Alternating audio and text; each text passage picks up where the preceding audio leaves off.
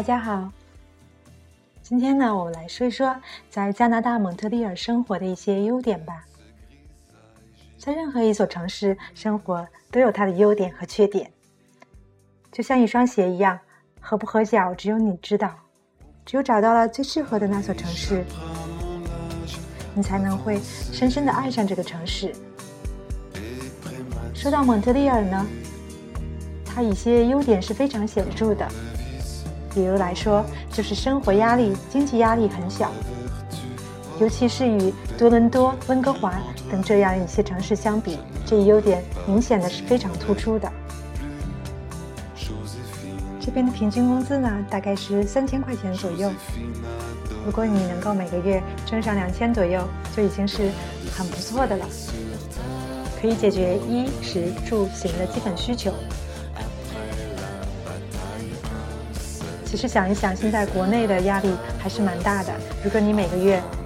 别说是三千，现在差不多挣五千，花起来都很感觉很紧凑，很拘谨。有人会说，两千块钱也太少了吧，够生活吗？其实你想想，如果租房的话，在市中心，大概如果租一个两居或者三居。平均的价位是四百到八百一个月，而且是啊，这边是没有水费的。那么还有就是交通，交通呢，可能在呃地铁的月票或者公交月票上面呢，呃还是挺贵的。现在已经涨价了，涨到了八十二块钱，呃不是二块钱，是八十刀每个月。那我们就算。啊，一个月一百吧，差不多现在就是九百块钱，已经解决了住和行。那如果单买车的话，还是比较划算的。这边大家都买二手车，一辆二手车中档的差不多在三千、三四五六千都有，而且油费也不是很高。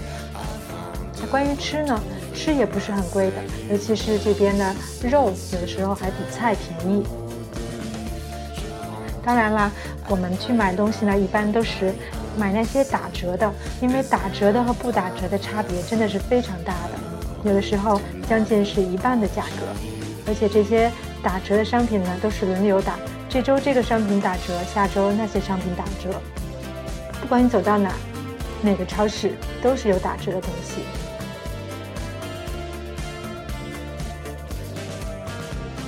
如果是出去吃饭呢，在餐馆。一顿饭，呃，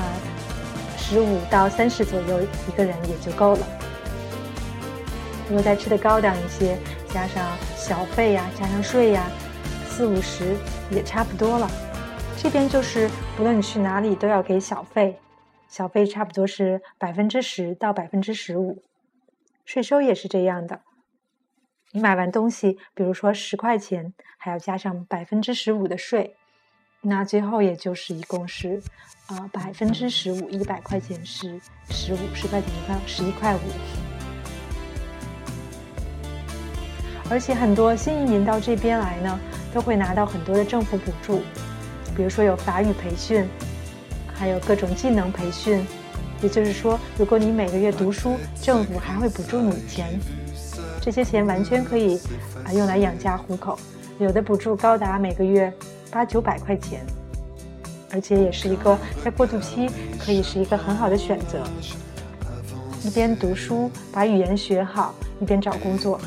说到找工作呢，其实是相对来说挺难的，因为这边是双语，要求英语和法语，而且有的时候呢，还有的地方还会要求有广东话，或者是说如果你会说一些西班牙语等等。那如果你的法语水平不是很好呢，只能做微薄的工作了，也就是做苦力，比如说到餐馆打工，或者是到超市打工，或者也可以你在国内积累一笔钱以后，到这边自己开一个饭馆。但自己干确实也是蛮辛苦的。前几天看那一篇文章也说到，蒙特利尔的餐饮业很萧条，百分之七十一的餐馆在五年内都倒闭了。也就是说，这边餐馆很难做，租金高，人工成本高，水电费、食品价格也上涨，还需要纳税，而且通常呢，这边的冬季很漫长，从十一月到下一年的四月，天气一冷呢，出去吃饭的人就更少了。你可以想象，有时候下大雪，雪都没过膝盖了，还怎么出去吃饭呢？虽然蒙特利尔是魁北克省最大的城市，但是呢，你走到大街上，呃，或者到市中心，如果不是饭点的时间，你往餐馆里张望一下，会看到餐馆里根本就是很少有食客的。往往有的时候，如果到了饭点，还稍微好一些。而且，加拿大的广播。公司前几天也说出，蒙特利尔餐饮业正在面临着危机。根据魁北克省的餐馆协会的统计，百分之七十一的餐馆在开业后的五年中都倒闭了，百分之二十九的能活过五年关头，有能力存活九年以上的只有百分之十五。除了生活压力比较小以外呢，这边的文化生活也是很很丰富的，尤其尤其是到夏天，差不多每个月都会有各种的节日。因为大家冬天都沉闷了很久，希望在夏天舒活舒活筋骨，抖擞抖擞精神。像有电影节、喜剧节、啊嬉笑节、国际烟花节，还有各种游行，还有很出名的 F1 赛车等等。说到这些呢，其实也是蒙特利尔也是有很多的缺点的，比如说这边是双语城市，然后如果你不会说法语的话，呃，很难找到工作，很难找到很好的工作，就是收入相对来说很高的一些的工作，都是需要要求你法语非常好的。还有呢，就是说这边的就业机会呢，比加拿大其他的一些大城市要少很多，这也是跟语言有关的。同时呢，这边的大学呢也不是很多，像有呃几所出名的有马吉尔、麦吉尔、康考迪亚，还有蒙特利尔大学等等。马吉奥大学和康康大和蒙大呢排名还是比较好的。最最最严重的一个问题呢就是这边的冬天比较漫长比较寒冷有些人过来以后呢很不适应。好啦在接下来的日子我会更多的给大家介绍一下这边的人口风景。